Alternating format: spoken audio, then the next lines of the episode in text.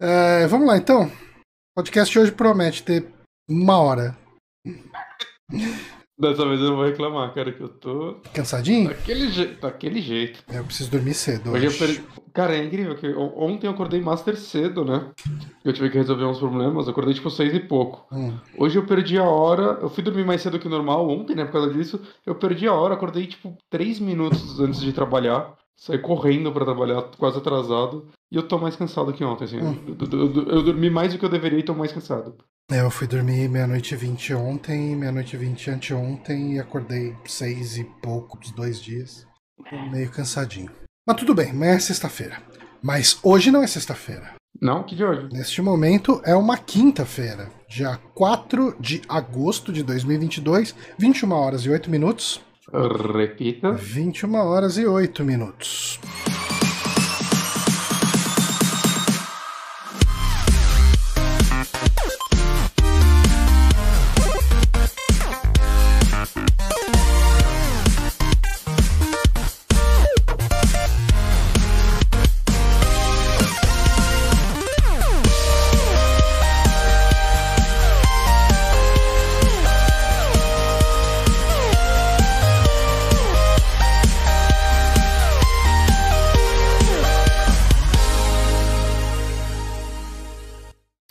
Ok, agora ao vivo, em definitivo, estamos aqui para mais um saque, podcast do Super Amigos. Eu sou Johnny Santos, estou aqui com o Guilherme Bonatti.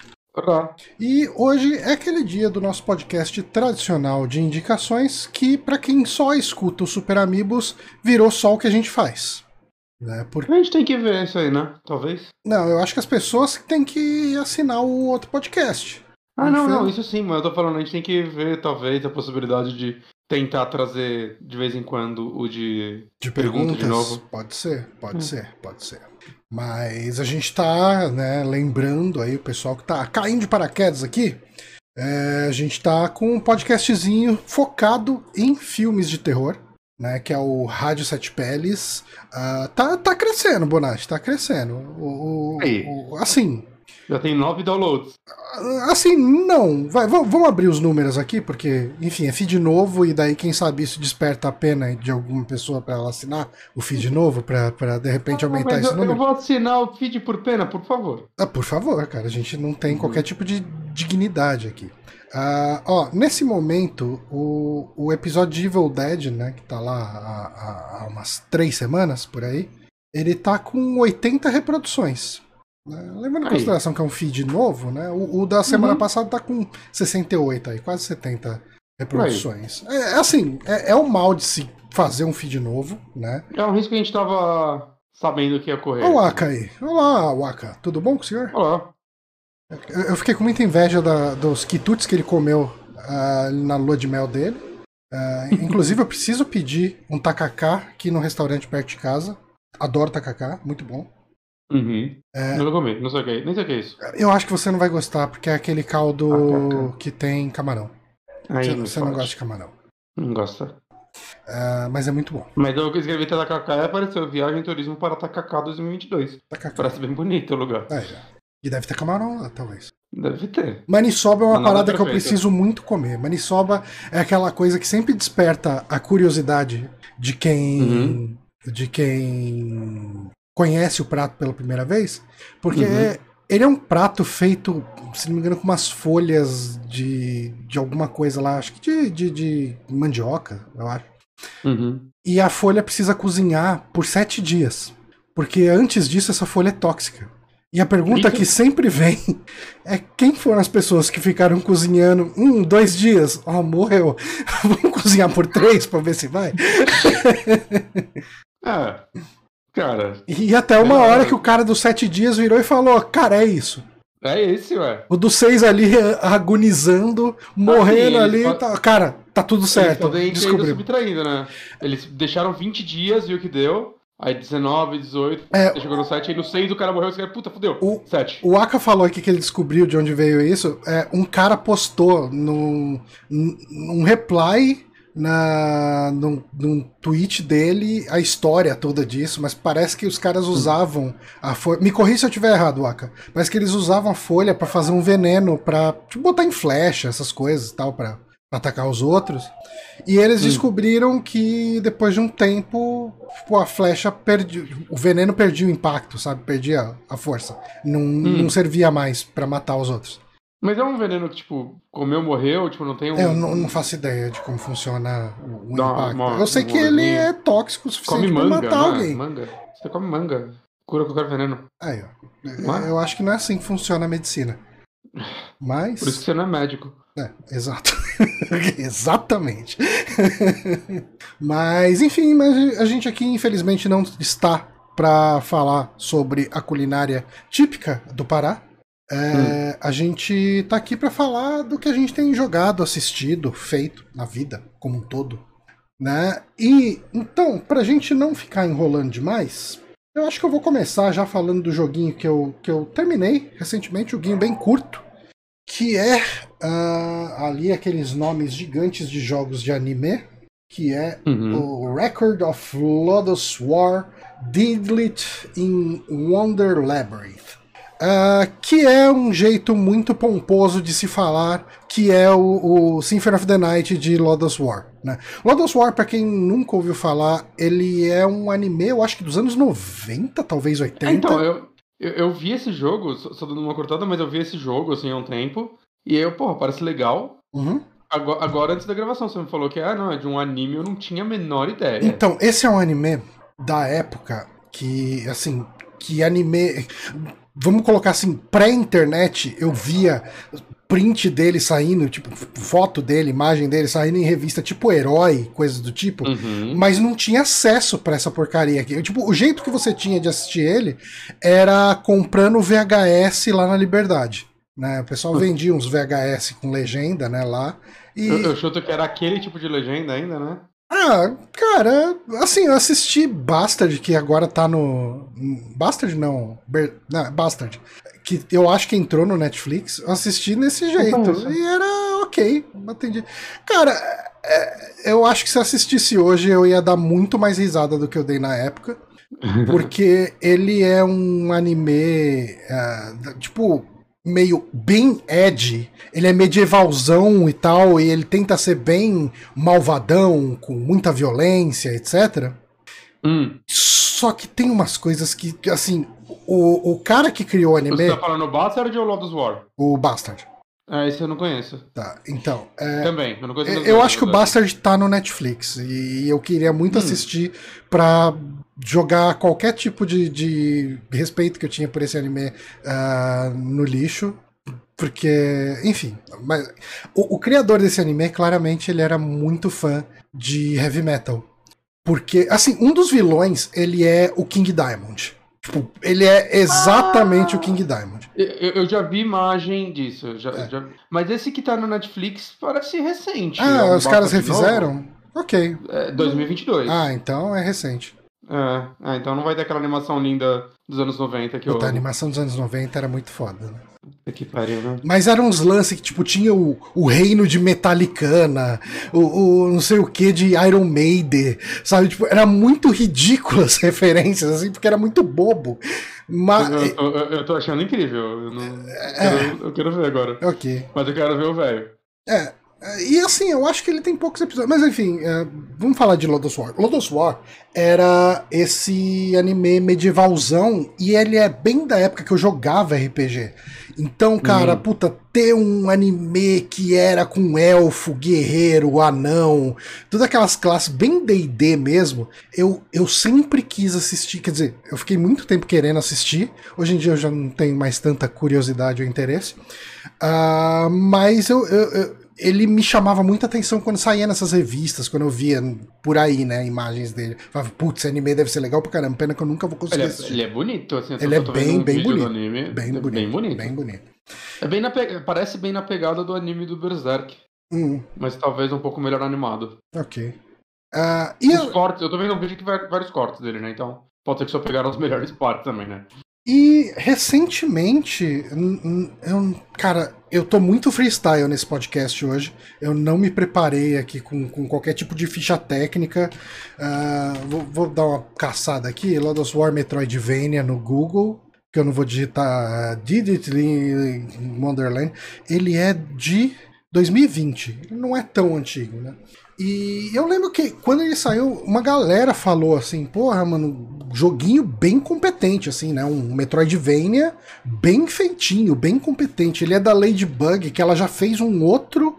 Uh, um outro Metroidvania inspirado em anime.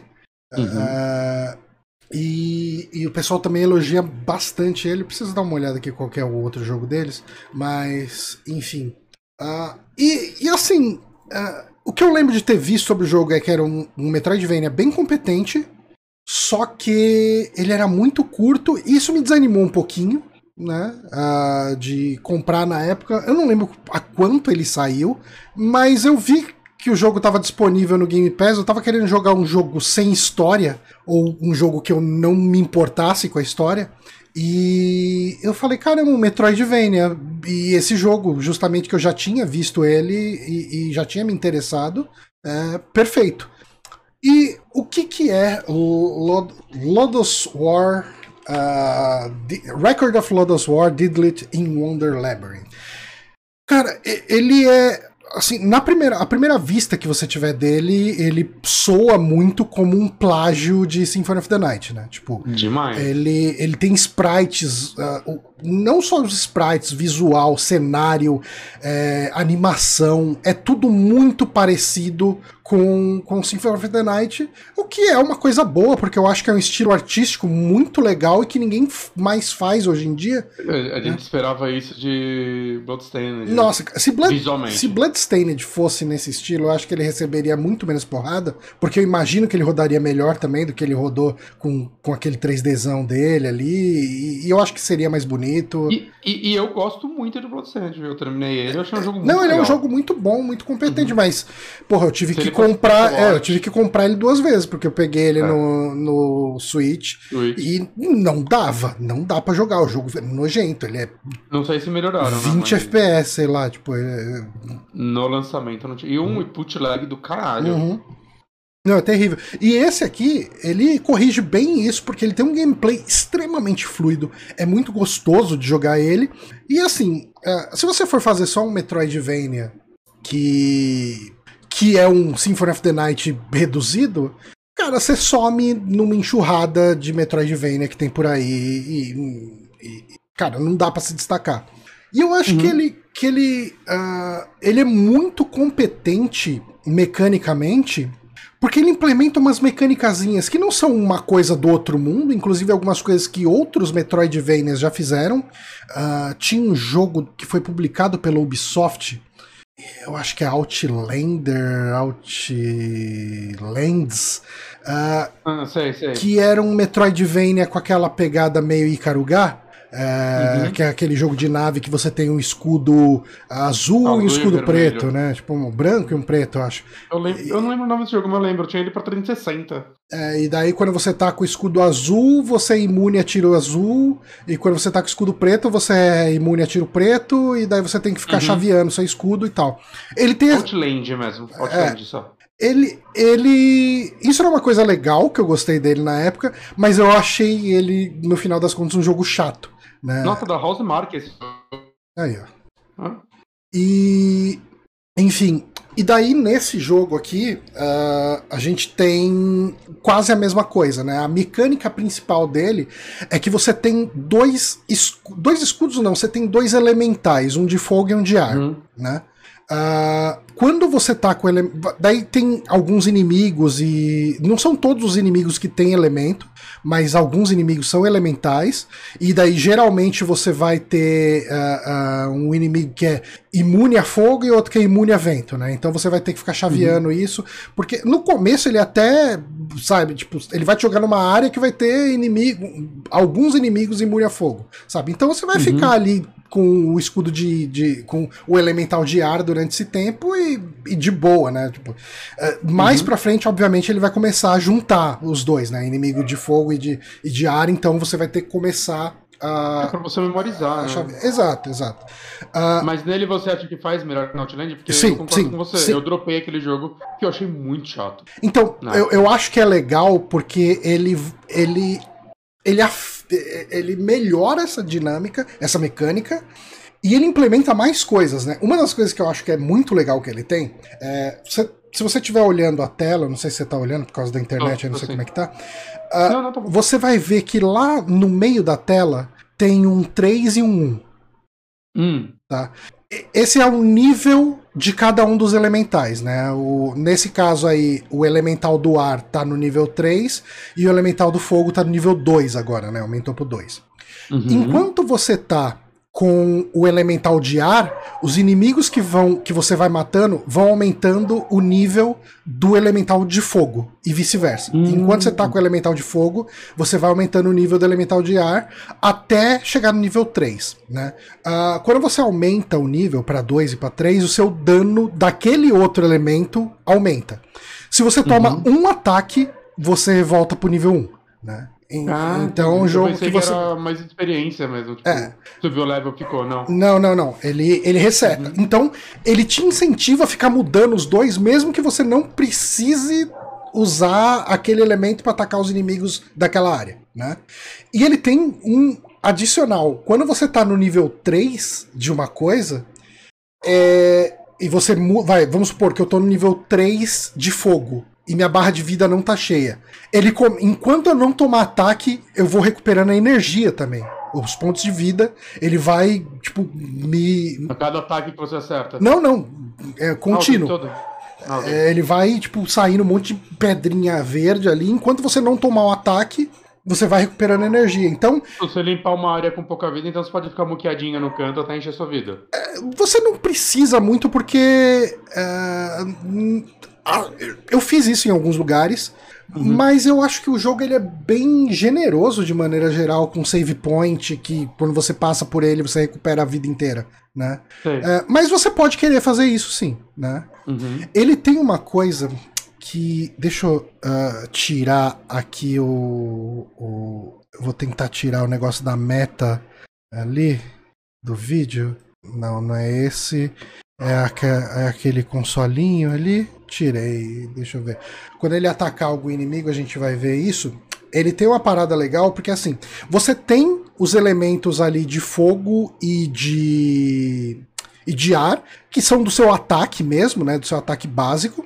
Uhum. Uh, mas você tem uh, um, um especial, uma magia ali também, e, e algumas armas que você vai pegando. Ele tem um lance de arma tipo Symphony of the Night, né? Que você pega umas armas e vai equipando. Uhum. Algumas armas vão ter elementos. Quando você ataca um inimigo, ele te fala quais são o, o, as fraquezas e resistências daquele inimigo.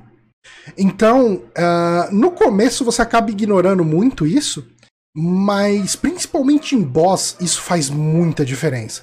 Porque, vai, tipo, um, o, seu primeiro poder especial que você ganha é de elemento luz, né? Uh, E tem inimigos que são de escuridão que o ataque de luz causa bem mais dano, então você vai querer usar esse especial. Mas conforme você vai avançando no jogo, você vai desbloqueando outros especiais. Tem inimigos que vão ser é, é, mais frágeis a ataque de vento, então mais para frente você ganha um especial de vento também, uh, você ganha um especial de fogo, tem um especial de pedra, tem vários especiais aí que você vai querer usar e ficar chaveando. Tipo, antes de você enfrentar o último mestre, ele tem um, um boss rush ali que você precisa enfrentar todos os boss do jogo com praticamente uma barra de vida, né? Uhum. Uh, e, e, é importantíssimo você olhar as fraquezas de cada um deles. Que, assim, o bom é que os inimigos vêm com a barra de vida que eles tinham quando você enfrentou eles pela primeira vez. O primeiro inimigo ah. você mata ele tipo, em 10 segundos, né? O primeiro boss, nesse uhum. boss rush, você mata ele em 10 segundos, assim, é muito rápido. Mas uhum. conforme vai passando pra frente ali, os outros boss vão, vão ficando mais difíceis. Enfim, cara, é, é, você tem uma, algumas habilidades ali que você vai desbloqueando também é, com. Como todo Metroidvania, né? Uh, uhum. Tem algumas. Assim, a habilidade de fogo e de ar você pega muito no começo do jogo, assim, tipo, nos primeiros minutos você já pega essas duas. E daí uhum. a de fogo te permite andar na lava sem tomar dano, e a de ar te permite planar, que você vai usar para alcançar algumas uh, algumas plataformas. Mais pra frente você vai pegar uma, um pulo duplo, e depois você ganha um quase que um pulo triplo, né? Que vai te permitir uhum. chegar em alguns outros lugares. Você tem, além disso tudo, você tem um arco e flecha, né, que você usa muito para puzzles de abrir porta, que tipo tem alguns algumas paredes e chãos uh, são de metal e daí a flecha reflete, né? Ricocheteia neles. Então vai, vai ter uma porta que está bloqueada por uma corda ali que está atrás de, de uma parede. Aí você vai ter que ricochetear suas flechas num ângulo certo para sua flecha bater bem nessa cordinha. Então, é, são coisinhas que assim, não é a coisa mais original do mundo. Com certeza você já viu algum jogo que fez alguma coisa parecida, mas uh, juntando tudo ele forma uma coisa muito única, né? Tipo, uhum. ele, ele, ele te entrega um pacote muito competente do, do ponto de vista de um Metroidvania, né? Uhum. E de, de, um tipo de Metroidvania que eu sinto que a gente não tem mais tanto no sentido de. Metroidvanias hoje em dia estão bem diferentes, assim, né? Uhum. Você pega, sei lá, Hollow Knight e tal, eles estão com outros focos. Uhum. Eu sinto, né? Esse foco com mais RPGzão e tal, né? De experiência, de vários itens e tudo mais.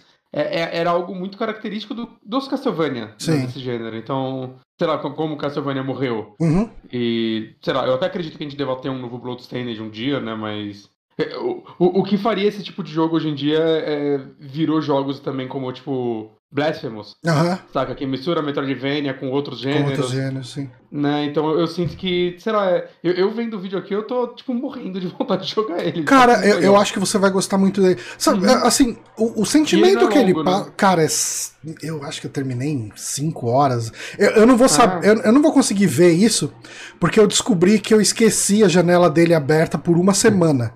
Ah, sim, você me comentou. então, eu não faço ideia de quanto tempo exato. Cara, esse vídeo aqui de full gameplay que tá passando tem 3 horas.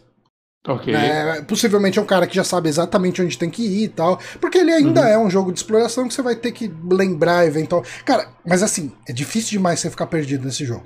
É, ele, hum. ele, é, ele é muito amigável na questão do mapa dele, para onde você tem que ir e tal. Uhum. Uh, mas ainda assim, né? Tipo, ele, ele é um. Uh, o que eu ia falar é que ele tem uma experiência que é muito parecida.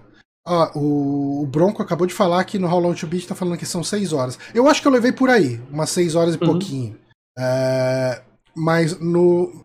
É, ele me passa a, tipo, a experiência de um Metroid. Do, de um Castlevania dos, de Game Boy Advance de DS.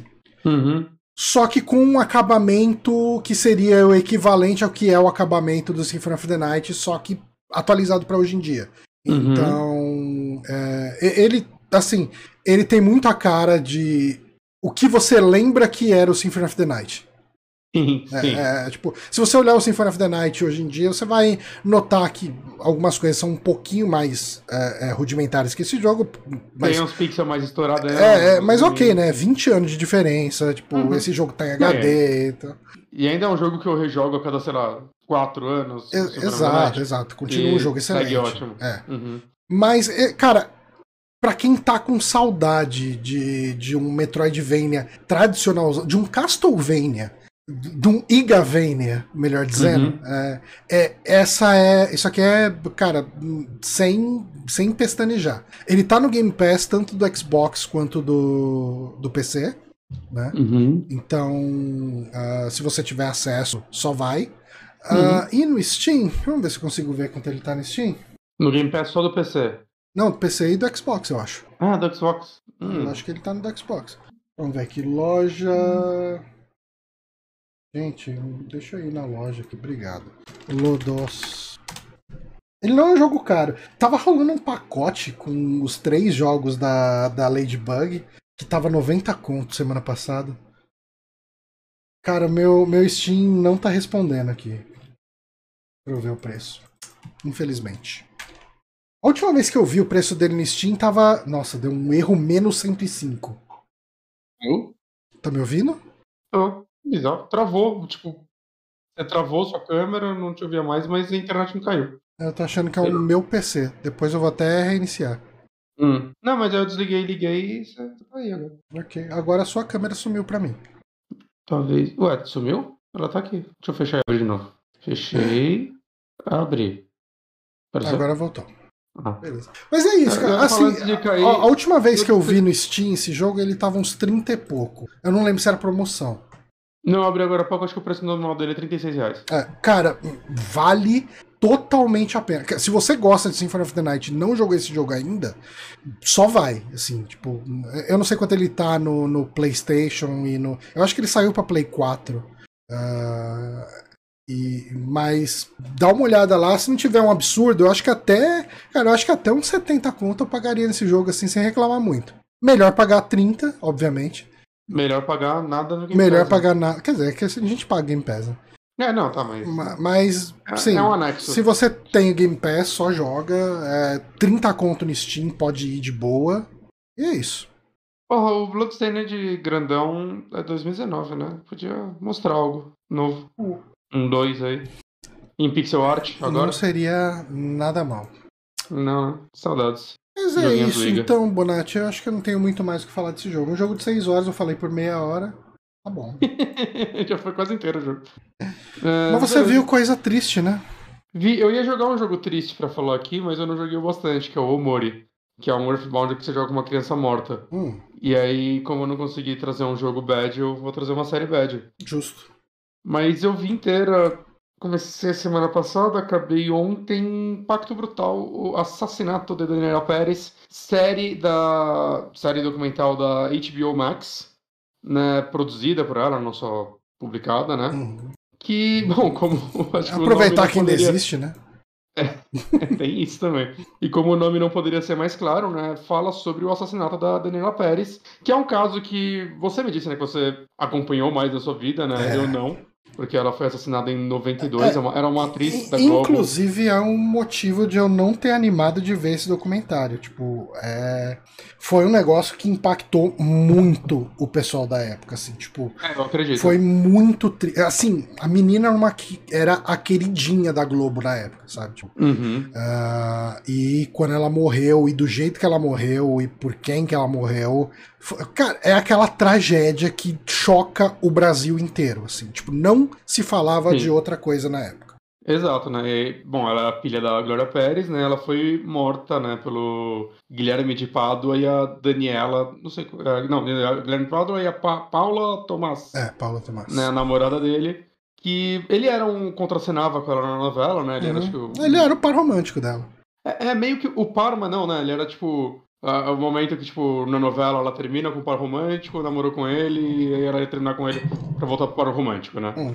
E, e, muitos falam que esse era um dos motivos dele, inclusive, né? Ele, ele não queria ser jogado para escanteio e tudo mais, ele queria ter um papel maior, parece que só ele não aceitava que ele era mais coadjuvante, hum. né? Mas foi um caso, assim, é muito famoso até hoje, né? Uhum. Mas eu acredito que quem viveu isso na época, porque aparentemente era algo que. É, como da mesma forma que você vai falar, sei lá, hoje, sei lá, dos anos 2000 e tanto dos Nardoni, é. saca? Que tipo, só se falava disso naquela época. Uhum.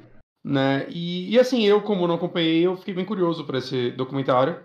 Somente que a Glória Pérez, ela, ela teve uma participação muito grande, né? Foi é, Glória meio... Pérez, para quem não sabe, né? É. escritora de novela lá da Globo. Tipo, é, é, exato. Né? Escreve é, um milhão de novelas, é. super gigante lá. É um dos nomes grandes lá na Globo. Exato. E uma coisa que ela que ela aceitou, ela não foi ela que encabeçou esse documentário, né? Mas foi uma amiga dela. E uma coisa que ela exigiu só, assim, para fazer, né? Que tentou fazer pela Globo, a Globo não chegou no acordo com ela, acabou indo pra HBO. E uma coisa que ela exigiu é eu não quero os assassinos contando o lado deles da história, o que eu acho uhum. justo. Porque, né, porque primeiro eles fazem isso até hoje, né? O Guilherme. Ah, não, ele virou ele pastor, é... e daí ele faz os cultos dele falando como Deus não, salvou e... ele, o caramba. E, né, tal qual nosso presidente, ele é um cara que foi abraçado por muito programa de TV uhum. sensacionalista depois Sim. que ele saiu da prisão. Uhum né, contando, entre aspas, do lado dele, que cada hora muda, né, ele se vende em cima disso até hoje, ele deve ser rico por causa disso, é, é um negócio absurdo. Mas é um negócio assim, é, é, eu queria trazer aqui, né, tipo, eu vejo muito documentário criminal, né, uhum. já trouxe alguns aqui, e, assim, esse é um dos Primeiro que ele é, ele é, muito bom mesmo, assim, tipo, em quesito produção, edição, a forma como ele narra a história, né? Ele tem cinco episódios de mais ou menos uns 50, 60 minutos cada um, e todos eles têm, tipo, um tema específico que eles vão explorar. Mas Além disso, eu acho que ele é bem chocante, assim, para mim, que mesmo eu que não vivi essa história, porque, cara, é um documentário criminal onde todo mundo que aparece nesse documentário você, entre aspas, conhece. Hum. Saca? É um documentário criminal que você vai ver o, o marido dela na época, o Raul Gazola, que é ator da Globo, Sim. o Fábio Assunção, o Frota, o Roberto Carlos aparece, ele, o Eric Johnson aparece pra caramba, a Cláudia Raia. Saca? Tipo, esses nomes que, tipo, acho que para qualquer brasileiro eles são. Você não precisa acompanhar a novela, mas você sabe quem eles são. Eles são, tipo, gigantes aqui demais pra. Né, eles terem algum impacto na sua vida de alguma forma, saca? Você, você provavelmente cresceu vendo eles aparecendo na TV e você vê essas pessoas é, mostrando um lado mais humano delas, né? Não Ah. um lado artista. É, é Sim, muito sim. pesado, assim. Você vê como. É o lado humano, literalmente, né? Como isso. Normalmente a gente vê esses documentários é sobre, entre aspas, pessoas comuns, né? Não que eles não sejam pessoas, mas você entende, né? Você vê uma pessoa tão grande assim, como isso afeta a vida delas e como. Bom, até hoje elas têm que seguir a carreira delas e. seguir a vida, né? Mas eu não sei, eu achei um negócio muito impactante. Outro lado é, tipo, é um documentário muito pesado. Ele mostra literalmente, assim, o corpo, vídeos, saca? O, o julgamento. Cara, o julgamento é um negócio muito louco. Cara, é. Saca? Os negócios que você vê em filme, você vê, tipo, Better Call Saul e vê aqueles julgamentos super cheios de encenação, canastrão pra caralho. Cara, o advogado do, do, do Guilherme, aquele cara é, é um discípulo de Saul Goodman, assim. Aquele, cara, aquele cara era um absurdo. Saca? E é muito louco, assim, que eles explicam as técnicas que ele usava, né? E eles falam muito sobre o lado legal também da coisa, eu vou falar um pouquinho sobre isso. Mas, tipo, coisa de, tipo, ele falar, ah, não, mas eu tenho uma gravação que prova a inocência dele. E, e ele fazer essas coisas, mas nunca mostrar. E é tipo, oh, parece um presidente aí falando que tem provas contra a urna eletrônica e nunca mostrando. É. Só que ele, tipo, ele falava umas coisas, tipo, que parece que eles fizeram um filme com um diretor alemão, algum, tipo, em 80 e pouco.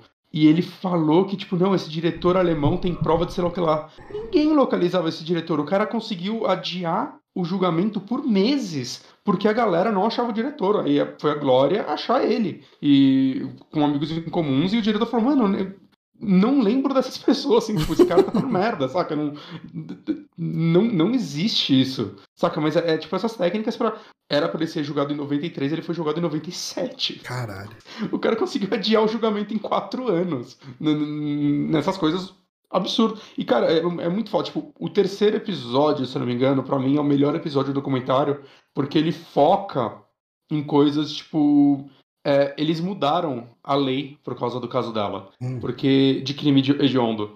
Porque crime de onda tem uma pena, crime, sei lá, passional, sei lá o que lá, cada tipo de crime tem um- uma pena diferente, né? E o que acontece é que é, assassinato premeditado não era considerado crime de onda. Caralho.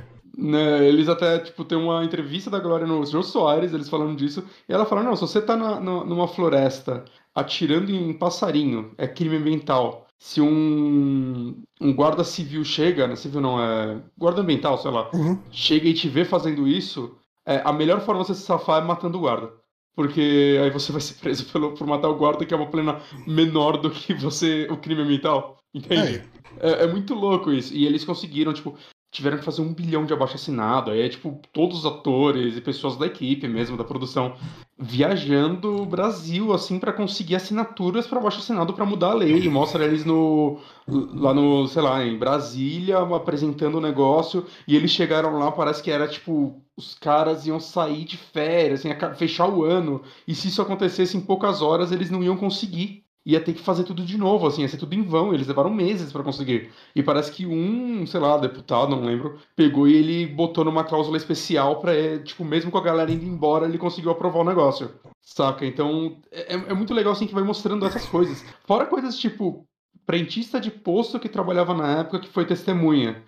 E, tipo, tem entrevistas com eles de agora, assim, né? Mostra a entrevista deles na época e mostra deles de agora. Vai... É, é que saca, é um documentário realmente muito bem escrito, assim, fala muito sobre a vida do Guilherme também, né? Sobre coisas. Ele era uma pantera, sei lá o que lá, que trabalhava no centro, né? Mostra que é ele isso? trabalhava. Cara, é tipo uns shows eróticos que ele fazia. Ah, ok. E mostra que antes ele fazia teatro também, né? Ele fez uma peça, tipo, meio grande, foi grande no Rio de Janeiro, né? Antes de virar ator da Globo, né? Com, acho que o Fábio Assunção era o, era o protagonista. E assim, sempre que acontecia alguma merda na peça, ele tava no meio. Saca? É, merdas tipo de pessoas se machucar. Tinha uma hora que eu, tinha um cinegrafista lá, sei lá, que era o responsável por tirar o fio de canivetes, né? Porque eles usavam canivetes no negócio. Ele se ofereceu a ajudar. O dia que ele se ofereceu a ajudar, um canivete não foi. não tiraram o fio dele. Caralho. E o ator se cortou. Saca? É, se cortou feio, assim, um ator. É, várias coisas, sempre ele envolvido em alguma merda, cara. Que, claro, não tinha um problema, mas, tipo, cara, sempre, sempre, tudo sempre ele em volta. É, no meio de uma cena, parece que ele tinha que simular um abrigo com o Fábio Assunção. Acho que o Fábio Assunção falou que ele meteu um soco no pescoço dele. Ele ficou sem ar e tal, ele não conseguia falar. Então, assim. É, e é muito, cara, é, mu é muito bizarro, porque. Ele era muito problemático. Assim, obviamente, o, o Guilherme de Pádua teve muito espaço, né? Muita exposição. Depois disso Uhum. tudo a gente via ele dando entrevista pro Gugu, né? Pra, tudo quando era programa da época e tal. E, e, cara, você via ele dando entrevista, você fala. Cara, esse cara claramente é uma pessoa problemática. Tipo, como ele chegou onde ele chegou? Porque. Não, no, no documentário, ele, tipo, tem psicólogo que fala, ele tem traços de sociopatia. Uhum. Esse cara, ele tem, saca? Porque, tipo, até a Glória, quando ele saiu, ela falou: Ah, as pessoas me perguntam se eu não acredito que pessoas presas possam se reintegrar à sociedade. Ela falou: Acredito. Mas o primeiro passo pra uma pessoa fazer isso é ela sentir algum remorso, ela, saca, se arrepender do que fez. Ele nunca demonstrou nenhum remorso por nada que ele fez. Uhum. Cara, tem uma hora. Quando começaram esse negócio das Pantera, Pantera sei lá o que lá, e começaram a falar que ele fazia programa na rua, os caralho. Mano, tem uma entrevista com ele que ele fala algo tipo. Não, porque eles querem denegrir a imagem. é, eles querem pegar o. Ele fala exatamente o assassino convicto e denegrir a imagem dele. Eu, tipo, caralho, pra você. é- tipo, você tá falando que. a- você tá entendendo que pra você é a vergonha. Você é você não você entendeu a ordem das Você coisas. entendeu a ordem, saca? Ele fala como, tipo, ah, eu sou só um assassino convicto e eles estão querendo sujar minha imagem. Eu, tipo, cara, pelo amor de Deus. O que você tá falando, mano? O que você tá falando? Esse cara tá solto, mano. É, é um absurdo. E, e, cara. e- Você foi com, foi com uma tesoura, né? é, eles falam que foi uma tesoura, mas a perícia diz que foi um punhal. Tá, ok. Né, Eles tratam em cima também um pouco sobre. Eles pincelam lance que falavam que era um ritual e tal, né? Mas. Ah, mas foi bem na época do, do, do Satanic Panic pesado em cima de crime desse tipo. Cara, é, é, é, é contemporâneo de Caso Evandro isso tudo, né? Tipo, Caso Evandro Sim. foi em 91, isso aí foi em 92, né? Eu acho, sei lá, por aí. Nos dois. É. Não, sim, mas, cara. Mas todo, todo caso que tinha na época era, era ritual satânico. Uhum, uhum, uhum, uhum. Não, mas eles, eles contam sobre isso, mas tipo, você vê que não é o. Não é o foco, né? Eu até Uhum. pensei, puta, eles vão. Vai ter um capítulo inteiro sobre falar que é. Eles falam bastante sobre ritual, no sentido de, tipo, pouco antes ele e a, e a esposa lá tatuaram o nome um do outro nas genitais, e aí depois eles mataram ela, e aí, tipo, usam isso, mas. É, sei lá, cara, não foi ritual porra nenhuma, né, cara? Uhum. Dois sociopatas do cara. E, cara, é, é muito louco. assim, o último capítulo, quando só a gente é quase inteiro sobre o julgamento, e no final fala um pouco deles agora, né? A... Aparentemente o Guilherme também ele tá puto, falaram que não quiseram ir pelo lado dele, Tá. então isso é bom. Tem que ficar puto mesmo, se eu gosta. Né? Não, alguém A- vai dar lado pra ele. É, alguém vai. né? Daqui a, pouco, E- daqui a pouco ele tá no flow da entrevista. Olha. olha. Você sa sabe que ano não é passado, impossível, né?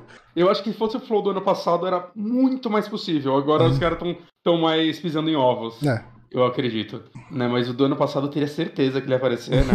A, a Paula ela assumiu, mas ela virou advogada. Aí, ó. E ela fez questão de estudar com o cara que prendeu ela. Ok. né? Como, ah, E assim, ele- tem ele aula falou- com ele, é isso? É, ele era professor, né, o promotor. E ele fala que no último dia de aula, ela se formou, ela foi falar com ele assim, falar, a sua aula é muito boa, assim, tipo... Cínica pra caralho, né, mano? É, ok. É, mas, cara, é, é, É o que se foda, espera de um sociopata. Exato. Né? Ah, isso não dá no documentário, né? Mas em- aparentemente o Guilherme de Pádua, em 2020, criou. Eu não sei porque isso é uma polêmica, porque é meio óbvio, mas ele tava em passeatas do Bolsonaro. Ok. Só tem que trazer isso, né? Ah, não, mas é que ele é, ele é. Tipo, hoje ele é aquele pastor, evangélico e tal. Então, tipo assim, não colocando. Não colocando todo pastor no mesmo balaio, mas é muito natural, né?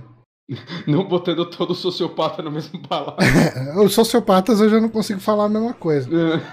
eu só, só achei. Não, Não tem é- eu, eu Fala, acho que. Mas eu acho que é importante falar isso, porque. É, é, É o famoso não falha nunca. Não, não, não, mas eu falo falar do outro ponto de vista, né? Porque assim, a gente coloca, tipo assim, é, é óbvio que o pastor que tá fazendo isso tudo vai ser um, um- Quer dizer, é 90% de chance de um pastor fazendo tudo isso é, é, é, é um apoiador do Bolsonaro. Mas o que eu queria falar é só que, tipo, a gente tem. A, a gente tende a colocar todo evangélico, né? Como, como num balaio só.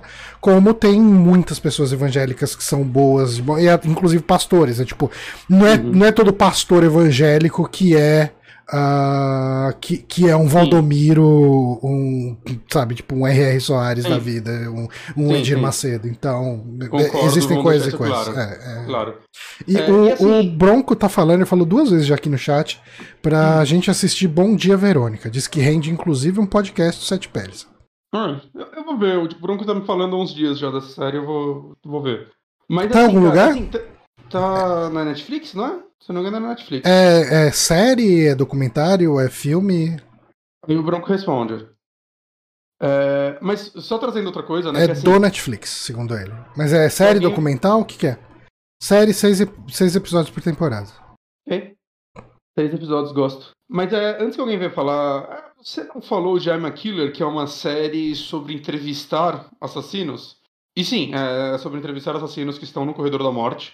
Né? Tirando um episódio especial que é sobre um que foi solto, que são três episódios. Mas eu, eu acho que o, o ponto é um pouco diferente, assim, como eu disse, né? O Guilherme nunca demonstrou nenhum arrependimento porque ele fez. Muito pelo contrário, ele meio que se promove em cima disso, ele lançou livros sobre isso. Saca? É, ele, ele enriquece em cima disso. E eu acho que é, é diferente você dar espaço para uma pessoa, saca, um criminoso mesmo, é, falar sobre o que aconteceu e você tentar entender uma cabeça de uma pessoa assim, é, ou uma pessoa que passou por isso, né? Que vale falar que aquela série não é só sobre pessoas é, assassinas, né? Alguns são, tipo, como falei, o primeiro episódio lá é sobre um, um cara que roubou uma televisão com 16 anos, foi preso, uhum. lá dentro se viu em briga, e hoje ele tem 50 anos, ele nunca conseguiu sair da prisão, porque sempre acontece algo e ele continua lá. E assim, essa série ela é bem diversificada. Você tem caso ali de assassino que não, não se arrepende também. Tem, tem, mas aí o, o, o lance é que é, most... eles falam, deixam o cara falar e deixam a vítima, a parente da vítima que for falar, deixam o promotor falar, depois ele bota o cara para assistir tudo o que as pessoas falaram dele e deixa ele dar uma resposta, mas a série não cria exatamente lado. Uhum. Pacto Brutal não, não, tem como falar que é uma série que, que tem lado, ela tem lado. Uhum. E é óbvio lado, porque é o lado que qualquer pessoa que pensa estaria. Saca? É, é uma, uma obra sobre, tipo, literalmente como isso estragou uma família. Tem uhum. o irmão dela, tem a prima dela, né? Pessoas que não necessariamente Cara, trabalham. O que eu lembro muito desse caso era o, o tipo, o Raul Gazola, acho que no enterro dela, ou quando ele descobriu. Cara, você vê aquele cara que era um homem forte, gigante ali e tal, tipo, o galanzão ali da Globo chorando, cara, mas chorando, tipo, hum. sem chão. Cara, era de cortar o coração. Cara. O, o Frota conta que. É, é incrível, esse, esse, documentário faz o Frota não parecer babaca. que o dia. Tipo, acho que foi depois do velório, assim, eles foram contar pro Gasola que descobriram quem era. Uhum. Ele falou, cara, que ele abraçou o Gasola, tipo, na barriga. Acho que o Fábio Assunção segurou ele por trás, assim, antes de contar, assim. Eles foram só abraçando ele e contaram, e ele começou a arrastar todo mundo, assim. Ele é, tava... Porque o Raul Gasola era um cara, eu não sei hoje em dia, mas é. ele era um cara monstro, assim, bem, bem forte. Uhum. É, então, cara, então eu, eu, acho que existe uma diferença em como aquela série trata isso e como essa trata isso, saca? E eu uhum. acho que aqui a gente tá falando de um cara que tá se promovendo em cima disso, ele tá solto há... Cara, já faz mais. Ele saiu em 99. Ele tá solto. Ele tá solto há mais tempo do que ele ficou preso. Ele ficou só sete anos preso. É. Saca? Ele, ele tá solto desde 99 e, se promovendo em cima disso, e tendo fanbase, saca? Ele, desde a prisão, assim, tem um, tem, eles entrevistam um preso que foi preso com ele. Não foi preso com ele, entrou na cadeia. É, e, tipo, parece que quando ele entrou na cadeia ele tinha se machucado né, levado pro policial, acho que quebraram a mão dele, sei lá o que lá. E aí foram chamar o enfermeiro. O enfermeiro era o Guilherme, assim. Ele, ele tinha uhum. virado status de celebridade dentro da cadeia, recebia uhum. carta. É um negócio que a gente vê muito, tipo, Charlie Mason aconteceu com ele, né? Qualquer serial killer, a gente vê muito isso nos Estados Unidos, mas aqui é a mesma coisa, assim, saca? É a galera endeusando esse cara pelo que ele fez, não sei porquê. Então, assim, é, eu acho que no caso dessa série, no caso do tom que ela quer passar, da história que ela quer contar e no que ela quer desmistificar, né? Porque ela quer desmistificar muita coisa, né? A própria a Glória Pérez ela falou que o motivo dela ter topado fazer essa série é que ela queria tirar o ar de novela, que é o que como foi tratado durante toda a história, todo o desenrolar. é, foi tratada como uma novelinha barata. Uhum. As pessoas acompanharam o caso como se fosse uma novela. E ela queria mostrar o lado real da coisa. Então, eu acho que dentro do que essa série quer passar, completamente descabido mostrar o, o lado de um cara que nunca demonstrou um mínimo de remorso pelo que aconteceu. Saca? É. Nenhum cabimento. Uma história que eu queria. Eu não sei se isso é abordado no documentário, mas uma história que eu queria muito entender é como Guilherme de Pádua se levanta. Como, como que ele. Tipo, qual é todo o construto que tem em volta que faz esse cara ter o status que ele tem? Tipo, quem, quem são os pastores que abraçou ele e levou ele pra Hum. igreja? Conta seu testemunho. E daí o pastor. Não, Ó, ó, não- não óbvio, aborda. cara, porque eu imagino que, que tem uma construção isso. Ah, Tipo, tem. Tem uma então, eles construção. falam um pouco sobre isso, sobre ele ter virado pastor e tal, mas não co- conta essa narrativa, né? Mas o, o que dá a entender também é que, tipo, ele nunca perdeu um status, ele sempre continuou com uma celebridade. Ele, como eu falei, ele preso tinha uma fanbase. Uhum. Saca? Daí pra encontrei Jesus e conseguir fingir que se limpou. É, o, que, o que eu imagino, sem conhecer nada, né? Uhum. Eu imagino que algum pastor olhou o potencial daquilo, né? De mostrar Uhum. aquilo como história de salvação. E Sim. ele abraçou isso, leva o cara pro culto, fala, ó, tô aqui com ele, ele se arrepende, Jesus tocou ele, agora ele tá, tá limpo, ele é uma nova pessoa, era o demônio tentando ele, e beleza, leva o cara todo culto pra ele dar o depoimento dele e o cara se promove. Depois de um tempo que ele já tá ali no culto, ele vira o pastor, ele começa a fazer a, a, a, a, a contar a história dele como um testemunho, né? E, e chamar, se eu conseguir, você consegue também, e daí ele vai crescendo a partir daí, né? Eu imagino que seja uma coisa do tipo, Uhum. mas é um tipo de narrativa que eu gostaria muito que alguém fizesse uma investigação, tipo, quem é o pastor que começou a levar ele? Tipo, como começou? Co- Seria como foram essas coisas? Mas enfim. Mas acho que já seria um documentário até sobre mais sobre a igreja, né, do que sobre Uhum. o caso, né? Seria um Uhum. negócio, mas eu concordo. Cara, tem uma mostra no documentário uma, um pedaços, né, de uma entrevista dele no Ratinho, que parece que ótimo. Assim, o Ratinho foi um, para mim foi um imbecil de ter levado ele no programa, né? Mas mesmo assim é, é interessante que assim parece que o Ratinho fica genuinamente puto com ele, assim. Que ele começa a fazer umas perguntas, mas ele começa a encavolar umas perguntas e uma hora ele fala: Mas você já pediu desculpa, pelo menos, pra mãe? Aí ele, não, vamos uma coisa por vez. Eu paguei pelos meus crimes, sei lá o que, ele começa a desconversar, assim. Se- se- eu- tudo que a justiça mandou passar, eu passei. Paguei pelos meus crimes. É, né? É, é o burocrata, né? Eu- Chega lá, Eu, vou falar, se eu fosse ela, eu não te perdoava também e vai embora, assim. Vai, vai pelo bom comportamento, né? Tipo, daí reduz a pena, tudo. Aí eu por bom comportamento. É, mas é, cara, tipo, mas. é, cara, é, é o sistema legislativo, né? Que ele tá ali pra. Tipo, sei, mas- ele tá ali pra, pra, pra tratar o cara que matou alguém por acidente numa briga de bar e o cara que teve um assassinato premeditado, né? 18 facadas, cara. É. 18, não, não, não saca, não. E, e o Com cara a que- mudança da lei, esse tipo de, de coisa ainda teria atenuante de.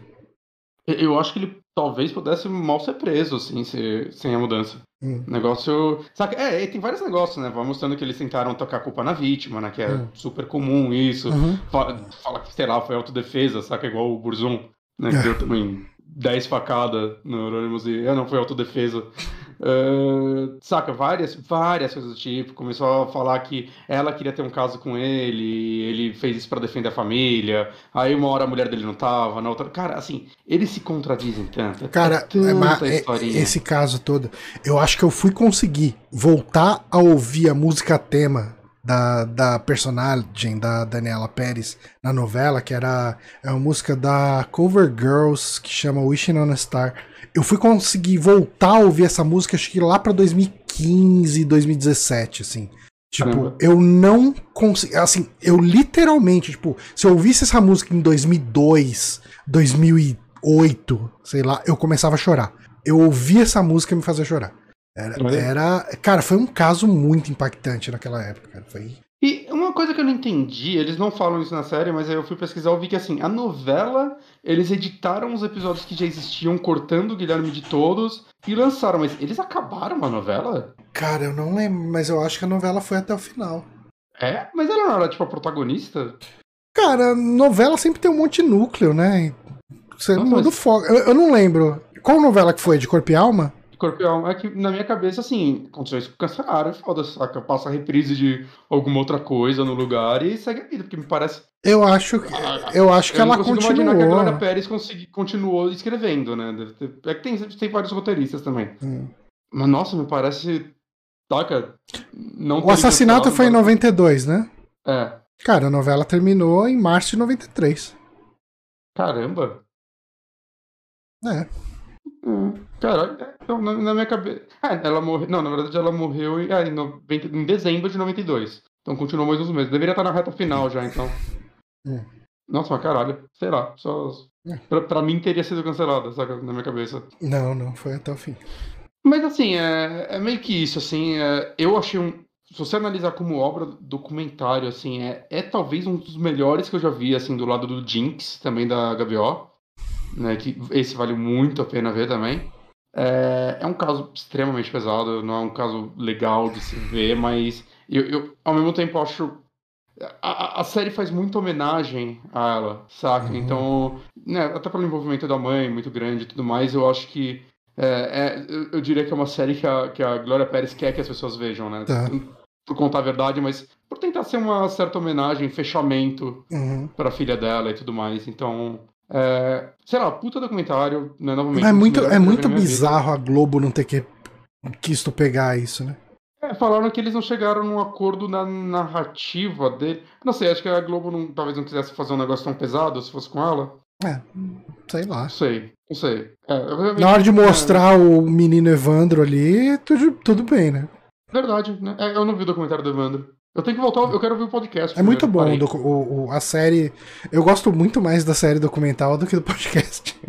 o, pod- É o podcast é pra quem é fãzão de true crime que não liga de ouvir um episódio de mais de uma hora contando o alto do, do processo. Né? Então, eu, eu ouvi até o primeiro hiato, acho que foram seis, oito episódios. Cara, ele, ele é- tem o quê? 40 episódios o podcast? É, Não sei. então.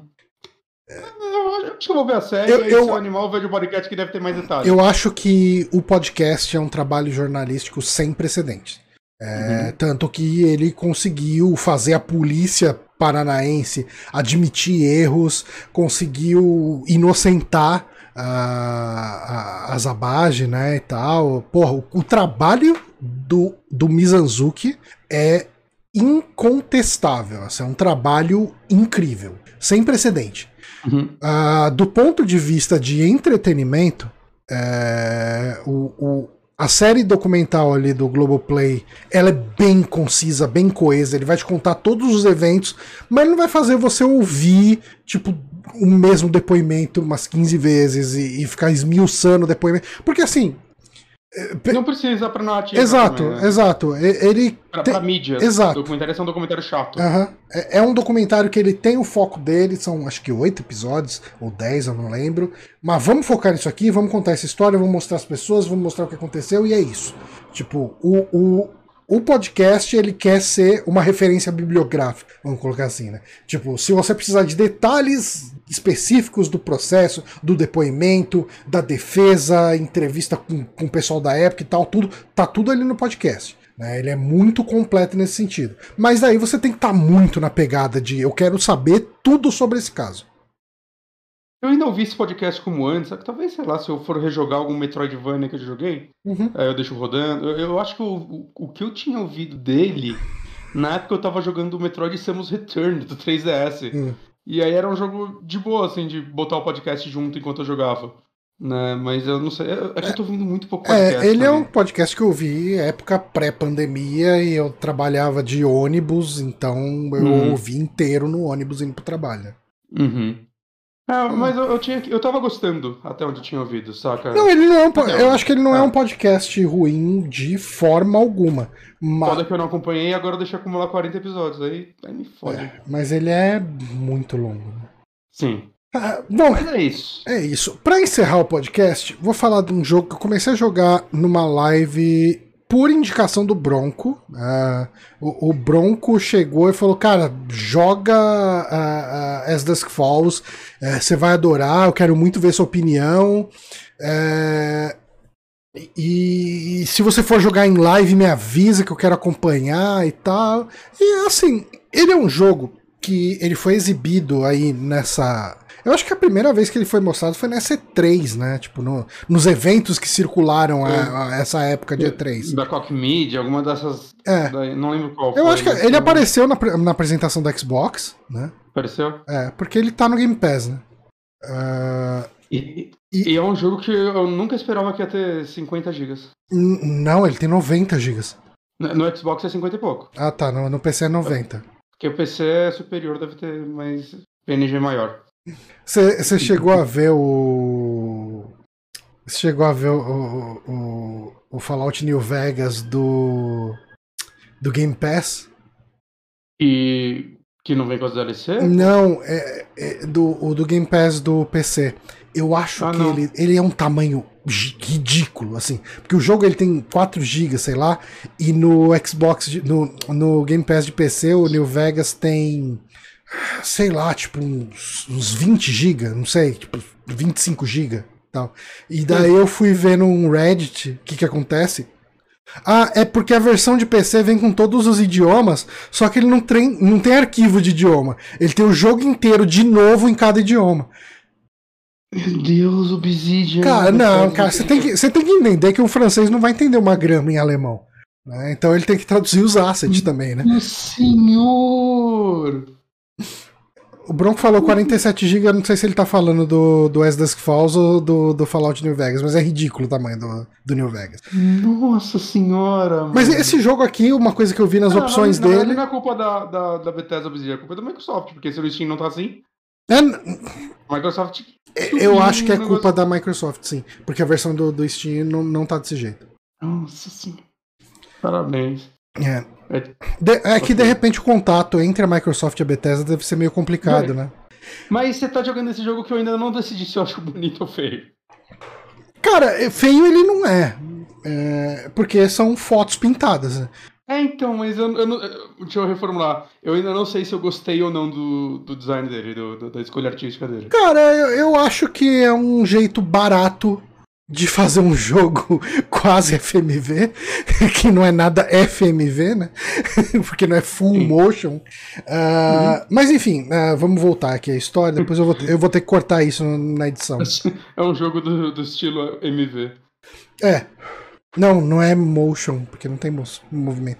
Um pouco de movimento. De câmera. É, mas enfim, ah, o que, que é As Dusk Falls? Cara, eu acho que ele é o jogo com mais linguagem de seriado que eu já joguei. Ah, ele, assim, ele funciona como um jogo, cara, estilo Telltale, mas sem as partes de você andar pelo cenário.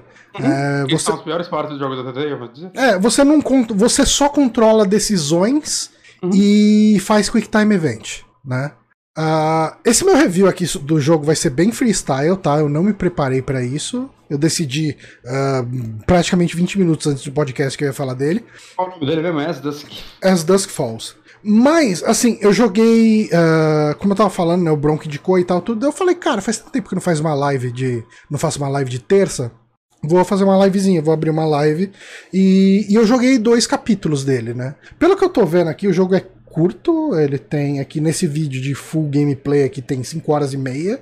Ah, e cada capítulo tem a duração de um capítulo de série. Tipo, eu acho que eu terminei cada, cada capítulo desses dois que eu joguei em uns 45 minutos.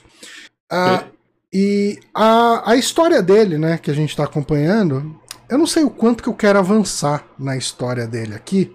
ah, mas a gente tem aí esse pro- protagonista que é o Vince, ah, quase certeza que é o Vince. Hum. É, e ele tá indo ah, viajar com a família dele. Ele, ele era mecânico de avião, salvo engano. Ah, aconteceu uma merda no trabalho dele, que é uma coisa que você vai descobrir o que aconteceu tipo no segundo capítulo, então talvez eu não queira falar qual foi a merda que aconteceu. Fala que apontou a arma pro cachorro. Essa é a merda que aconteceu.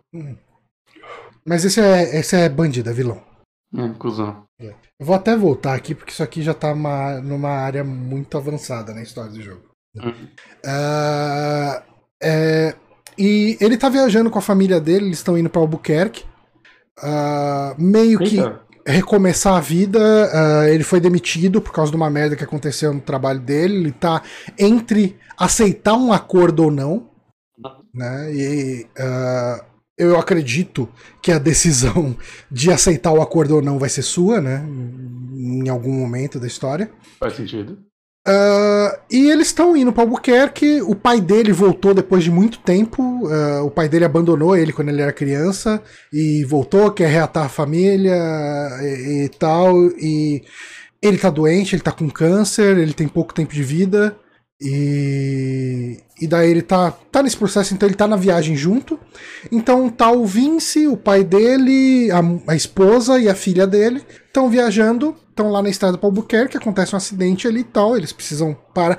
Acontece um acidente porque um, um, uma caminhonete com uns três moleques bate neles, isso é suficiente para quebrar, eles precisam parar num hotel no meio da estrada, né, para arrumar o carro e depois seguir viagem. E em paralelo a gente vê a história também desses moleques que bateram no carro. Uh, basicamente, esses moleques assaltaram a casa do xerife dessa cidade. Que, que não era o destino da família, né? Tipo, eles tiveram que parar o carro ali uh, porque, porque enfim, quebrou o carro, eles vão ter que parar, ficar a noite lá até arrumar o carro e ir embora. Uh, aí, isso é uma coisa que acontece no primeiro episódio, né, no primeiro capítulo. Uh, o assalto dos caras dá errado e no meio da fuga deles eles vão para esse mesmo hotel para se esconder e eles acabam no meio da confusão toda fazendo a família de refém, né? Uhum. E assim, o grosso do jogo para mim até agora, em dois episódios, né, em dois capítulos, tá sendo esse sequestro uh, da, da família mais os funcionários do hotel, nesse hotel, e a polícia tá lá negociando saída de refém, a porra toda. E o jogo, essencialmente, é você tomando as decisões entre falar verdade ou mentira pro, pros caras, pro, pros bandidos, né? Esconder coisa. É, tipo, quando alguém chega lá, chega um policial ali e fala, ah, tá tudo bem, você pode escolher entre falar, porra, a gente tá de refém aqui, é, reforço, ou chegar e esconder para não botar sua família em risco e tal. A, a, a, a história dele, a, a, trama dele é meio que essa. E assim, por que, que eu falo que ele tem uma dinâmica muito de, de seriado? Você sabe aquela história que cada personagem. Assim, uh, eu joguei dois episódios.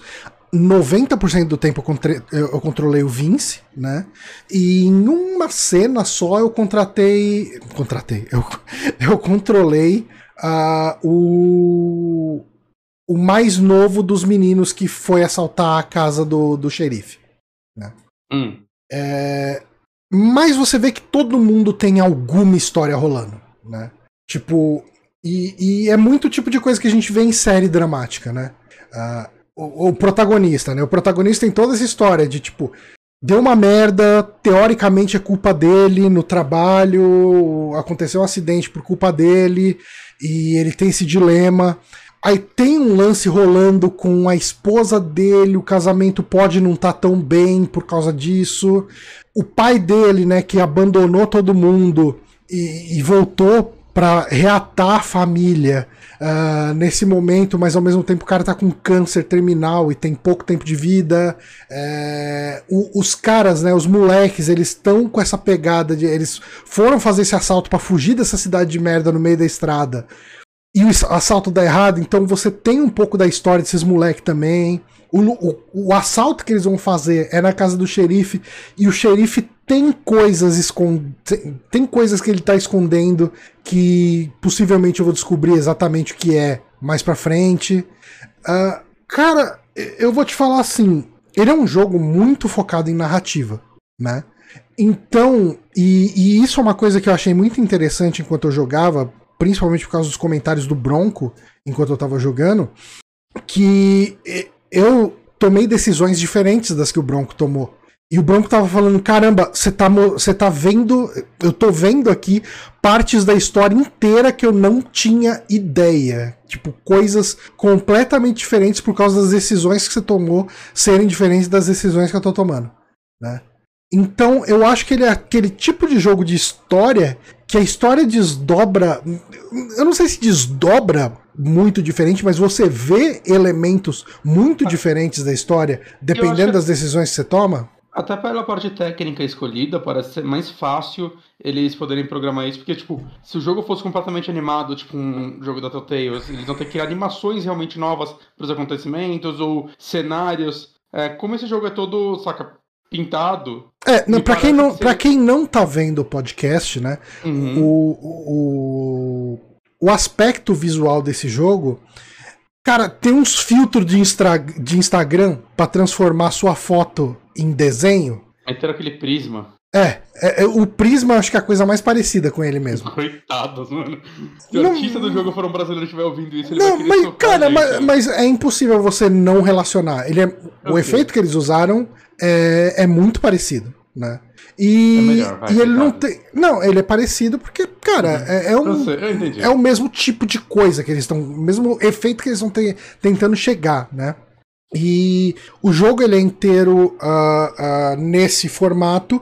E você não tem animações, o que você tem são cenas trocando, você tem um fade in, fade out de cena para cena, né, de, de sprite para sprite, eu não sei como definir isso, uh, mas ele claramente não é uma animação. Assim, quando você vê um carro andando, o carro vai estar tá se mexendo de verdade mesmo, mas os atores, né, você claramente são atores, né, tipo, são pessoas que foram pintadas por cima aí, né? E... e. eu não sei, cara. Assim, eu tive algum preconceito com esse jogo a primeira vez que eu vi ele na, no, nos eventos. Falei, nossa, mano, que, que opção artística. Que nem você falou, né? Eu não sei se eu gosto ou se eu não gosto. Né? E... E, e, na hora que eu olhei, assim, antes de ver qualquer coisa da história, assim, eu só vi as imagens. Não sei porque na minha cabeça foi, ih, é um jogo da Ana Purma sobre relacionamento. Aí eu já fiquei, ah, não aguento mais. Mas não, não é, não é. Não, não. Cara, ele é um jogo. Cara, ele é. As atuações. As atuações são boas? Tipo... Então, eu tô jogando ele. Eu não quis. Assim, como eu tava jogando ele em live, principalmente, é... pra não ter que ficar traduzindo tudo, eu tô jogando ele com a dublagem em português. E hum. ele tem uma dublagem em português bem competente. Não dava para jogar em inglês com Dá. legenda? Dá. Ah. Dá. Ai, ah, cara, mas eu não sei, eu acho que fica mais fluido pra uma live. Uhum, você já deixar o áudio em, em português. Em e, português tá bom. E não é como se eu estivesse perdendo lip sync, né?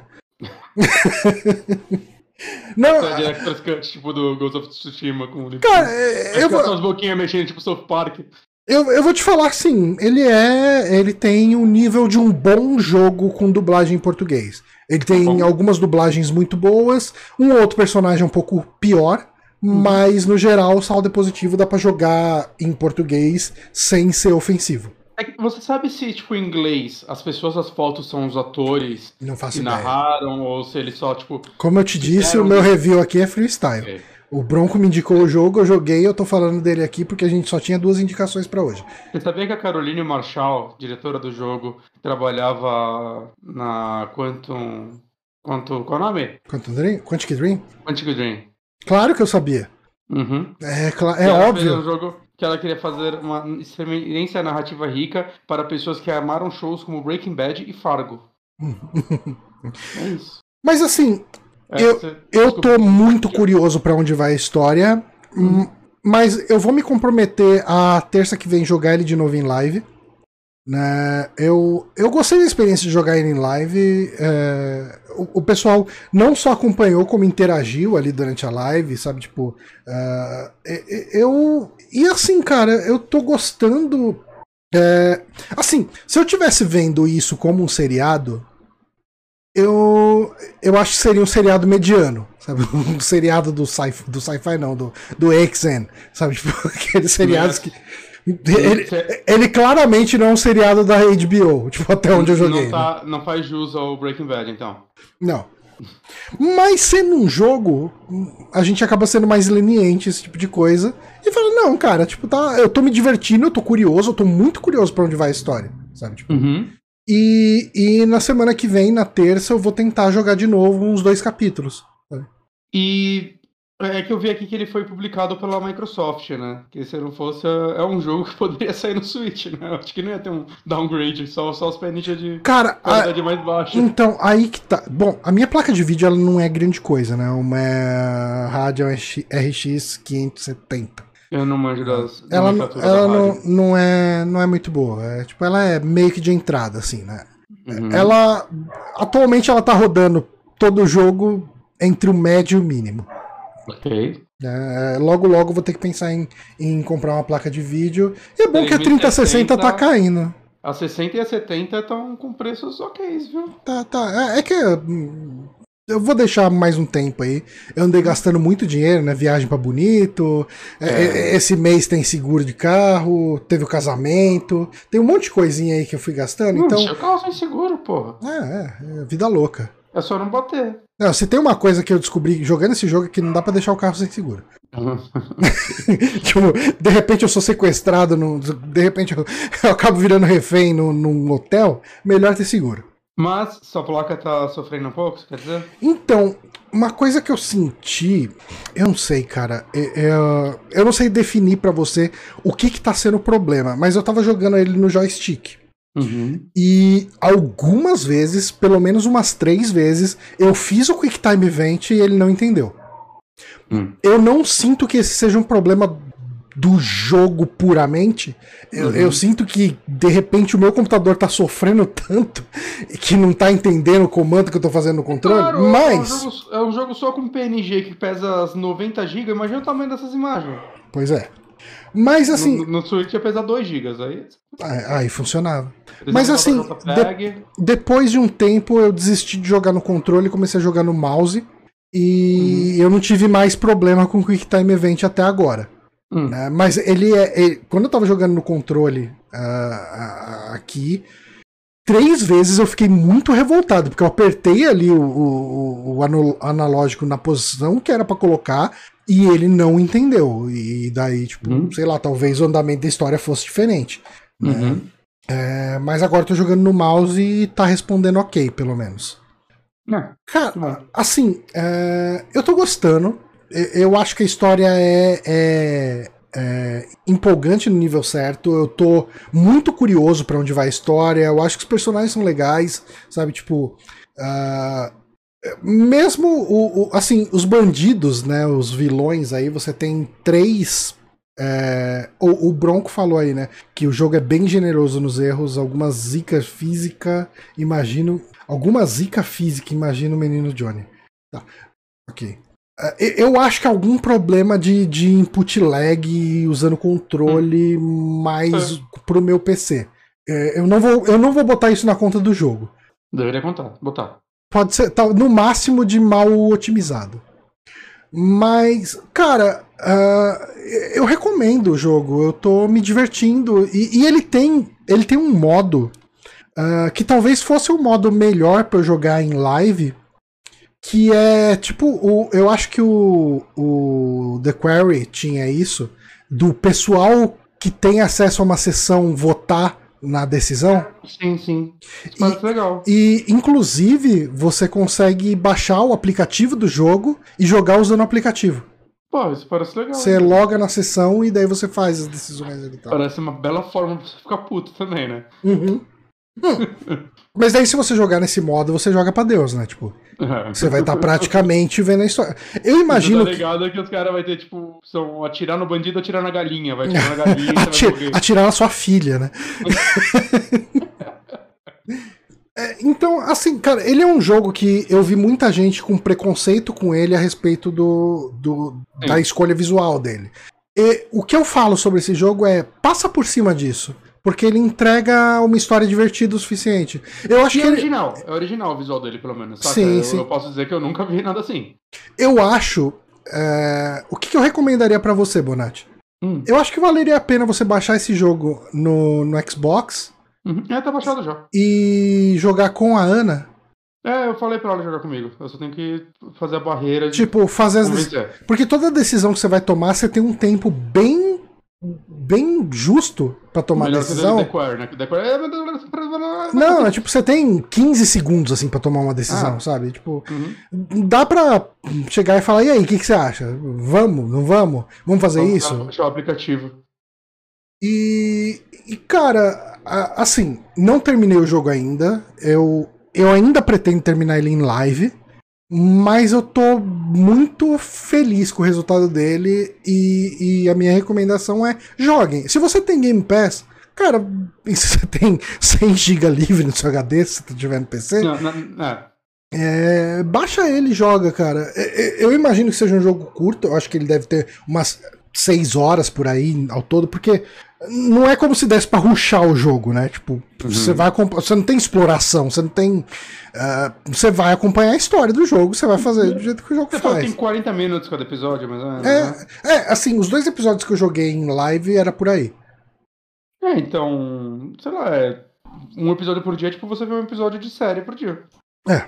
Você não, é bem. sem, sem se saturar. é, vamos assistir o episódio de hoje de As Falls. Aham, sim, Talvez eles tenham pensado nessa, nessa métrica de 40 minutos até por isso, né? Porque sim. se ela falou que ela se inspirou em séries, Não, cara, a linguagem dele. Porque assim, se a gente joga o The Quarry, o The Quarry ele parece um filme de umas 20 horas. Eu não lembro quanto tempo tem o The Quarry. não, uns 10. Umas 10, um filme de umas 10 horas, né? O- A linguagem cinematográfica do The Quarry é de filme, não é de série. Sim, sim. A linguagem cinematográfica desse aqui é de série. Uhum. Sabe? Tipo, muito personagem com, com umas historinhas, tipo, cada uma dele, cada um tem a sua historinha, sabe? Tipo, por mais que você não controle os outros personagens, você, você fica envolvido de uma forma ou de outra na história deles também, né? Não é tão aprofundada quanto a do, do Vincent, né? É, Ó, tipo, o que eu tô vendo aqui nesse gameplay é muito diferente do que aconteceu comigo. Porque É, que legal. tá no momento do assalto, né, na casa do, do, do xerife, e um dos moleques foi pego. Eu, eu não Uhum. fui pego, né? Tipo, eu fiz todo o assalto sem ser visto. Ah, e eu imagino que a história mude bastante a partir daí. Calma aí. Quer dizer, bastante não, mas os eventos mudem o suficiente pra te dar um, um frescor, né? Uma ideia diferente. Calma aí, Quantic Dream, tá todo mundo fazendo jogo melhor que eles. Do gênero que eles basicamente inventaram. Pois é. Mas estão falando em Star Wars, né? Tinha esquecido disso. Nossa, tem o Star Wars deles pra sair. Eu quero, eu quero saber o que. Eu espero, o David Cage estiver escrevendo. Se ele estiver escrevendo, eu quero saber o que é. Star- Ele vai Star fazer Wars- o Luke Skywalker da Hadouken. Caralho, vai ser muito bom, cara, isso. Ah, aparentemente ele não é roteirista. Ok. Buh. Mas assim, cara, eu recomendo, eu recomendo de verdade, cara. Eu tô me divertindo, eu tô muito curioso pra live da semana que vem, pra ver a história seguir. Eu não quero jogar ele fora de live. Eu, eu gostei da experiência de jogar em live. Uhum. Ah, tô gostando de jogar em português. Isso aí. E, Brasil. assim, eu não sei como ele é no Xbox, mas no PC você tem a opção de chegar lá. Eu achei estranho, porque ele perguntou eu se eu abri ele queria baixar os pacotes. Eu abri ele no eu espero Xbox, eu acho que ah, o, o idioma escrito eu consegui mudar nas opções. Hum. Pelo menos, eu acho. É, no PC ele te dá a opção. Isso eu achei estranho, porque eu já baixei 90 GB e ele tinha lá a opção de baixar os pacotes de áudio nos outros idiomas. Muito bom. Aí baixa o jogo inteiro de novo. Microsoft, foda. Não seria difícil. É, eu, eu espero que ele só dê um- uma piscada e fale, ó, baixou. E não que ele Tomara. baixa mais 10 GB de áudio nos outros idiomas. Hum, Mas, cara, recomendo, recomendo total. É, é, eu, peço desculpa pelo review meio a moda caralho, É assim que a mas. gente gosta, Johnny. É por isso que eu, que eu pago o Super Amigos. Mas foi um lance que, assim, eu acabei decidindo falar desse jogo 20 minutos antes da gravação, né? Uhum. Mas eu decidi porque eu acho que ele é um jogo que vale a pena. E, e eu acho que ele é um jogo que vale a pena a gente indicar aqui, porque muita gente ficou com preconceito d- com ele por Sim. causa do, do visual, e eu acho que dá pra passar por cima disso fácil, porque o que ele entrega vale a pena. É, eu tô, tô bem curioso pra jogar ele. Só preciso abrir um tempo na agenda. Cara, e é um tempo que dá pra arrumar fácil, né? É o tempo de um episódio de série. Ah, sim, sim. É que eu, eu quero. Eu tenho que acabar o Tre- Três Sentinels e eu quero dar uma focada no Mori que eu quero falar na próxima, no próximo saque, porque eu joguei duas horas dele e ele parece ser muito legal. Qual? E o Mori. O Ninguém tá falando dessa porra. Eu quero, eu, quero, eu quero trazer pra cá porque o que eu joguei é, é Earthbound da Depressão. Muito bom. Ah, tá. Ok. Eu acho que com isso a gente pode encerrar o podcast. Acho que a gente pode, Johninho. Eu tava até pensando em falar hoje sobre I Have No Mouth and I Must Scream, mas eu tô quase me animando o suficiente pra fazer um vídeo dele pro, pro The Backtracker. Olha. Eu, eu só preciso arrumar um tempo pra fazer um, um review dele. Uhum. Pra escrever o review. Hum. Mas eu, eu acho que eu tenho coisas pra falar sobre esse jogo. Hum. É, quero- porque ele, ah, ah, falando assim, em linhas mais gerais, eu, eu tinha lido o conto, eu não lembrava em detalhes, mas eu lembra- lembrava em linhas gerais, e eu achei ele em audiobook no YouTube, em três episódios de mais ou menos 15 minutos. Ele é um contozinho que você lê em uma hora, né, tipo, menos até. Ah, e depois que eu comecei a jogar o jogo, eu falei, putz, não parece a mesma coisa do, do conto. né? Uhum. E de fato não é. né? É, é, o jogo ele tem uma pegada mais antologia. O jogo, pra quem não sabe, ele é um adventure point and click antiguinho. Ele é de Uhum. 94, 93, dessa época mais ou menos. E ele é meio que um cult classic. Ele, ele não é feito por nenhuma empresa grande, nem lembro quem que é a empresa que faz ele. Ele teve envolvimento do, do escritor do conto, inclusive o cara ah, gravou Narra. uns áudios, né? Ele narra e tal. Abertura e final, acho. É, ele faz a voz do M, que é, É, a inteligência artificial, né? é a inteligência artificial. E, e no conto ah, são os cinco personagens. A história, pra quem não faz ideia do que se trate, é ah, a humanidade criou uma inteligência artificial mega avançada. Né? É um conto de- dos anos 60. Assim, tipo, o cara escreveu nos anos 60 isso aí. Mas a humanidade fez um- uma inteligência artificial mega foda pra resolver uma guerra que estava rolando e a inteligência artificial se virou contra a humanidade. Ela entendeu que o problema da guerra eram seres humanos e dizimou a humanidade.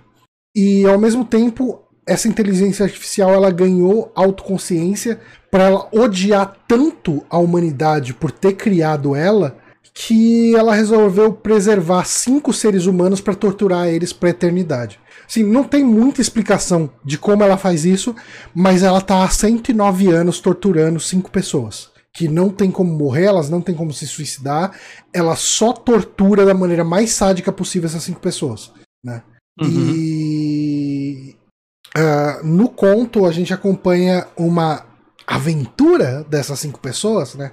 E o jogo funciona de uma maneira mais antológica, que você joga ah, ah, cinco mini adventures cada um com um dos personagens. Uhum. E mas enfim, eu, Eu... eu já comecei ele e parei, eu, eu tinha que jogar ele. ele é um jogo que eu tô jogando com walkthrough ah, e com muito save. Hum. Porque ele tem aquelas situações de dead end, né? Tipo, É, acho que isso que me desanimou na época. é, se você. Então, assim, quando eu começo um capítulo de cada personagem, eu dou um save novo, né, com aquele personagem, e daí depois eu vou dando outros saves, né, tipo, com aquele personagem. Se eu fizer alguma coisa errada, eu volto pro primeiro save, refaço, porque são curtas as, as mini adventures, né, com, com Uma cada horinha cada personagem. uma, mais ou menos. É, né? bem curtinho, bem curtinho. Então, assim, eu já tive que rejogar a parte de um dos personagens. n- não doeu, Hum. sabe? Tipo, mas é bom você ter muitos saves. É, mas eu tô gostando, eu, eu, eu tô gostando. Eu tô gostando muito do que ele faz. Apesar de que eu achar que o tom do conto. Assim, o tom do conto é um tom muito mais pesado do que o do jogo. Mas o jogo ele é muito mais pesado do que a gente estava adaptado para jogos de 1994. Uhum. Sabe? Tipo, ele é o. É um jogo que puxou limites, mas se você vê o conto, você fala: caralho, mano, pra que isso? Tipo, o, o, o conto é bem desgraçado. Eu acho que você ia achar o conto, no mínimo, interessante. É, eu tinha um PDF do conto, eu lembro que também eu li acho que umas- um parágrafo e parei. Eu- Essa história, eu não sei porquê, cara. Eu tenho muito interesse nela, mas eu sempre enrolei. Hum, O, o autor do conto escreveu muitos episódios do Além da Imaginação dos anos 80. caramba. Ele e o J.R.R. Martin escreveram uma porrada. Aí, ó. Uhum. Eu, eu acho que você ia achar no mínimo interessante. Eu não sei se você ia gostar, mas você ia no mínimo achar interessante. Hum. Se você tiver com muita preguiça de ler, você fala. é curtinho, né? Cara, é 40, tipo, 40 minutinhos lendo, você, você mata. Hum. Mas assim, como eu falei, eu achei ele em podcast. Em podcast não, em audiobook, sei lá como definir isso. Tem três vídeos no YouTube de uns carioca narrando o livro. Hum. É, eu, na minha caminhada de quarta, que eu levo 45 minutos fazendo a caminhada, eu ouvi ele inteiro. Foda que muitas vezes audiobook eu, eu começo a viajar no meio. Mas eu posso tentar. Mas eu dou umas, via- umas na minha cabeça começa a ir pro outro lado. Eu entendo, eu entendo porque eu ouvi ele enquanto eu tava fazendo a caminhada, e não é a mesma coisa que eu ouvi audiobook Eu ouvi. enquanto eu lavo a louça. Eu Porque- vi o. No metrô, eu vi o Masters of Doom, né? Uhum. Vários capítulos, assim, eu tinha que. Puta, passaram 10 minutos, eu não tenho ideia do que tá acontecendo, eu tinha que voltar, assim. É, então, enquanto eu tô lavando louça ouvindo audiobook, é perfeito. Eu presto 100% de atenção. Porque não tem Uhum. como você ficar prestando atenção na mancha do copo que você tá lavando. Deveria. É, Eu fazer, fazendo a caminhada, eu devo ter perdido uns. Tipo, uns 45 minutos, talvez uns 10 minutos, que eu Uhum. tô andando, de repente passa uma pessoa, tô prestando atenção na camiseta da pessoa e desfoquei do, do audiobook. Ah, e, e, enfim.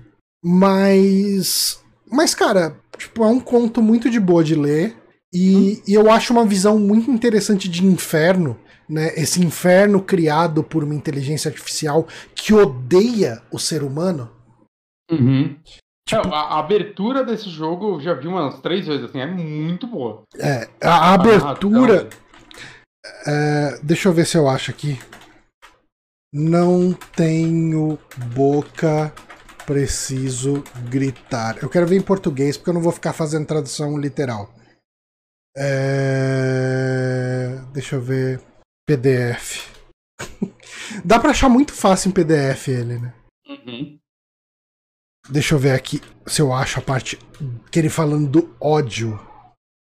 Ah, eu achei aqui em, em- em- em letras maiúsculas o texto inteiro do ódio que o M, né, que essa, essa inteligência artificial sente em relação aos seres humanos. Ódio. Deixe-me deixe-me dizer-lhe o quanto aprendi a odiá-lo. Desde que eu comecei a existir, há mais de 500 milhões de quilômetros de circuitos impressos em fitas da espessura de uma hóstia que compõe o meu sistema. Se a palavra ódio estivesse gravada em cada mini decimilcron dessas centenas de milhões de quilômetros, não seria comparável à bilionésima parte do ódio que eu sinto dos seres humanos. Nesta fração de segundo, por você. Ódio, ódio. Ele é um cara que realmente não odeia. Ele é um, é um cara que realmente não ama os seres humanos. né? Ele tem muito ódio em relação aos seres humanos. Mas enfim, é, eu, eu E, recomendo. e a pe- narração dele, a primeira vez que eu vi, eu pensei que era o Mark Hamill. Ele tem uma narração bem Ele Mark tem, uma, é, ele, tem, é, ele tem uma voz conhecida, né? E, e, assim, é, eu, eu senti um problema enquanto eu tava jogando o jogo, quando, que o jogo abre com, essa, com esse texto, né? E nesse momento, assim, o, o, o narrador claramente não é um dublador. Então ele mete umas respirações em alguns lugares que não é nada profissional. Então quebra, dá umas quebras de ritmo meio estranha. E eu falei, caralho, vai ser o jogo inteiro assim. Mas as outras vezes que ele fala, ele faz a respiração correta. Eu acho que ele tava aprendendo nesse momento. Mas assim, assim, no mínimo, eu recomendo o conto. O, o jogo com certeza não é pra qualquer um, né? Porque ele é um adventure. ah, só o fato de ser um adventure point and click já limita bastante o público dele. Ah, mas ele é um adventure bem falho, com alguns probleminhas. Ah, o bom é que ele é um jogo curto e por isso que eu tô jogando ele sem receio. Mas ele não é um jogo perfeito, mas tá sendo uma experiência divertida. Quer dizer, tá sendo uma experiência interessante. E a maratona Monkey Island? Caralho, é, né? Monkey Island. Eu lembrei esses dias, eu, tenho que... eu queria, jogar pelo menos os três primeiros antes de sair o novo. É, eu também. Eu preciso muito rejogar o 2. Faz muito tempo que eu não jogo ele. Eu nunca joguei o 3. Puto, o 3 é muito bom. Eu acho que eu vou jogar o 1 e o 2 ou a versão nova mesmo, porque tem um. o sistema de dicas. É, uma Eu não fico muito tempo preso.